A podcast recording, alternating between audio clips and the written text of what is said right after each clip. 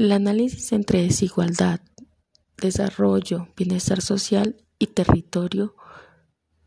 tiene que ver con la economía política de las sociedades,